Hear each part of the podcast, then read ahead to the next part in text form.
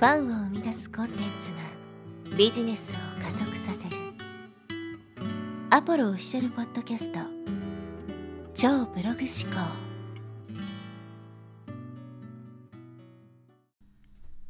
はい、えー、こんにちは、ポロです、えー今日はですね、情報イコール価値という話をしていきます。自分のですね、商品の金額を高めていきたいときに、まあ、どのようにやればですね、金額高単価にできるかという話ですけど、まあ、このタイトルがですね、示している通り、情報をそこに付加させるということですね。これは、この情報を付加させるというのはですね、単純にこう、なんていうんですか、情報のボリュームを増やすとか、そういう意味ではなくて、まあ、その自分の商品に対する背景のね、情報を伝えていくという意味の、まあ、付加情報みたいな感じなんですけど、何事もですね、この情報が加わることによって、金額の価値が上がっているんですね。商品って、その商品そのものが価値を決めていると思いがちなんですけど、実はそうじゃなくて、そこに付帯こう付随したね、情報によってその価値が決められているということです。例えば分かりやすい例として、ホテルのラウンジとかありますよね。ホテルのラウンジで飲むコーヒーってめちゃくちゃ高いじゃないですか。でもそのコーヒーの中身とか材料とかっていうふうに考えると、まあそんなにね、その辺のコーヒーショップで売ってるコーヒーと大して差がないかったりするわけですよね。お水とかもただの水なのに普通にね買うのの何倍も高かったりっていうのはそこに情報が乗っかってるからですよ。ホテルのラウンジだっていうまあその付加情報が加わることによって、まあ、価値が上がってるわけですね。でこのホテルのラウンジとかっていうとそれってその空間を貸してるからねその価値が上がってんじゃないのっていうふうに、まあ、考える人もいるかもしれないんですけどもちろんその空間とか体験っていうところでね価値が高まってるっていうのもあるんですけどこのホテルは高級だっていうそういう情報を踏まえているからこそ僕たちはそれに対してですね高額なお金を払っても違和感を感じないわけですね。だからこの詐欺か詐欺じゃないかっていうもしその商品そのものの価値だけで考えると絶対的価値ですよね。っていうところだけで考えると、まあ、ぼったくりだと思うんですよね。普通のコーヒーをね、えー通常よりも何倍も高い金額で提供しているわけだから、それぼったくりじゃないのって思うわけですけど、そこにそういうね、あの情報が乗っかる、高級ホテルだっていう情報が乗っかることによって、ねえーそこがそのぼったくりでなくなるわけです。情報によって僕たちが物事を判断してるっていうのはですね、例えば、カバンがあって、単なるカバン、何のカバンかよくわかんないって言われたら、例えばじゃあ1000円ぐらいかなとか3000円ぐらいかなとかってなると思うんですけど、そこにじゃあね、これはじゃあ、えーグッチのカバンですとかって言ったら一気に金額が上がると思うんですよ。それは僕たちはそのグッチのカバンっていうね、そのグッチっていうブランドっていう情報を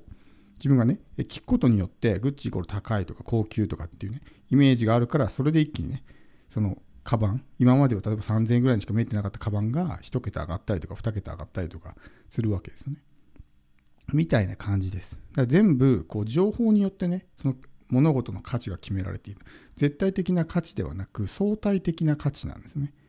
だそこにどういう情報を乗っけるのかによって価値が大きく変わるわけです。ある人にとってはもうガラクタ、二足三門にしかならないようなものであったとしても、ある人にとってはね、何万円も何十万円もするようなものっていっぱいあるわけですよ。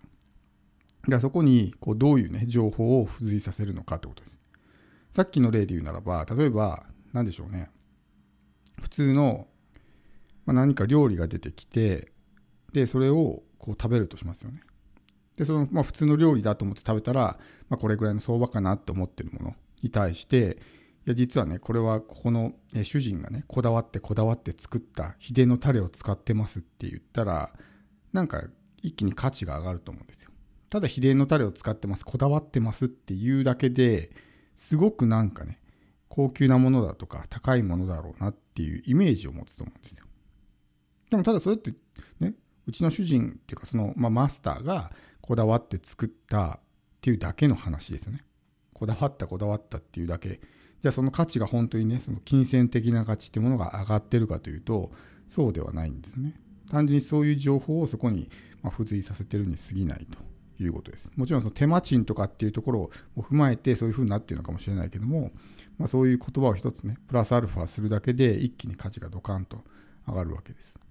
なので、僕たちもですね、自分たちの商品にそういう情報をどんどんですね、こう加えていく必要があるんですよね。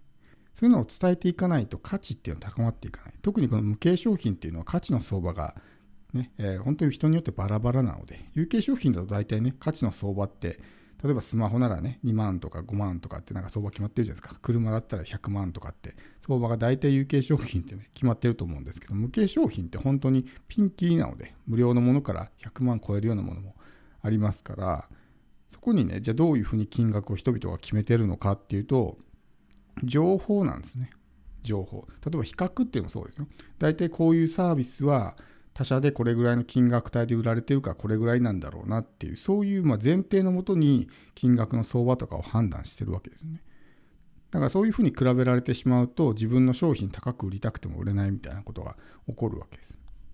で、その無形商品、形のないものの価値をどうやって高めていけばいいのかっていうと、今みたいに情報をどんどんこう加えていくっていうことをする必要があるわけですね。だその商品がいかに、ね、他の商品と違って価値が高いものなのかっていうのを常に伝えていかないといけない。無形商品であるがゆえにですね、何も言わなければ相手にその価値を理解してもらうことはできないので、どういうところがすごいのかとかね、どういうところが優れているのかとか、そういうことを一個一個ね、伝えていかないといけないわけです。なので、まあ、ぜひですね、この商品の価値をね、高める際に、まあ、自分のですね、こう情報、いろんな情報をそこに付け加えていくっていうことをしてみてほしいんですね。あと、まあ僕たちのビジネス、まあ、個人ビジネス、キャラクタービジネスというところで言うならばですね、自分自身の価値を高めるっていうのもそうなんですね。自分の商品価値が上がれば金額の価値も上がるんですよ。でやっぱこう、例えばインフルエンサーとかね、有名人とかっていうふうになると、もうそれだけで一気に価値がドカーンと上がりますよね。だから全く同じものを売っていても、金額の相場が大きく変わってくるわけです。だから商品の価値を高めるだけでなく、自分自身の市場価値っていうものを上げていく必要があるわけですね。自分っていう人間に価値が生まれると、ね、商品が変わらなかったとしても価格は大きく、ね、上がっていくということなので本当にこの辺りは難しいですしやっぱりねその期待とその後のね自己評価のバランスみたいなものもありますから過度に煽ってね期待させて買ったけど購入後にがっかりされるとかっていうふうになると信用を失うしその辺りのバランスも難しいので。もしそのね、えー、ホテルのその普通のコーヒーをねえー、その辺のなんだろうこうコーヒーショップがやってたらぼったくりだって問題になるじゃないですか。通常のコーヒーよりも何倍も高いコーヒーをねその辺の、えー、コーヒーショップが出してたらおかしいですよね。でもそれは普通のコーヒーショップだからこれぐらいの金額帯のコーヒーだろうっていうふうに思ってるから、ね、高いって思うわけですよでもホテルでそういうね1000円超えるようなコーヒーが出てきても、まあ、こんなもんかなって思うと思うんですねっていうのはもうそういう前提で見てるからで僕たちもこの人の商品だったらこれぐらいね取られて当たり前だよね。取られてっていうかね、これぐらいの金額して当たり前だよねっていうふうに思ってもらったらそんなにぼったくりだと思われないですけど、自分の市場価値が低いのに金額だけ高いと、ね、高って思われちゃうわけですよね。うん、なので、まあ、自分の市場価値も高めていく。まあ、いろいろ方法はあるんですけどね。実績を作るっていうのはまあ一番や分かりやすいその市場価値の高め方ですけど、それだけじゃなくてね、人間としてのこう品格とか、そういうところもね、自分の市場価値とかって関わってきますし、あとはネームバリューですね。有名っていうだけですごく価値が上がるので、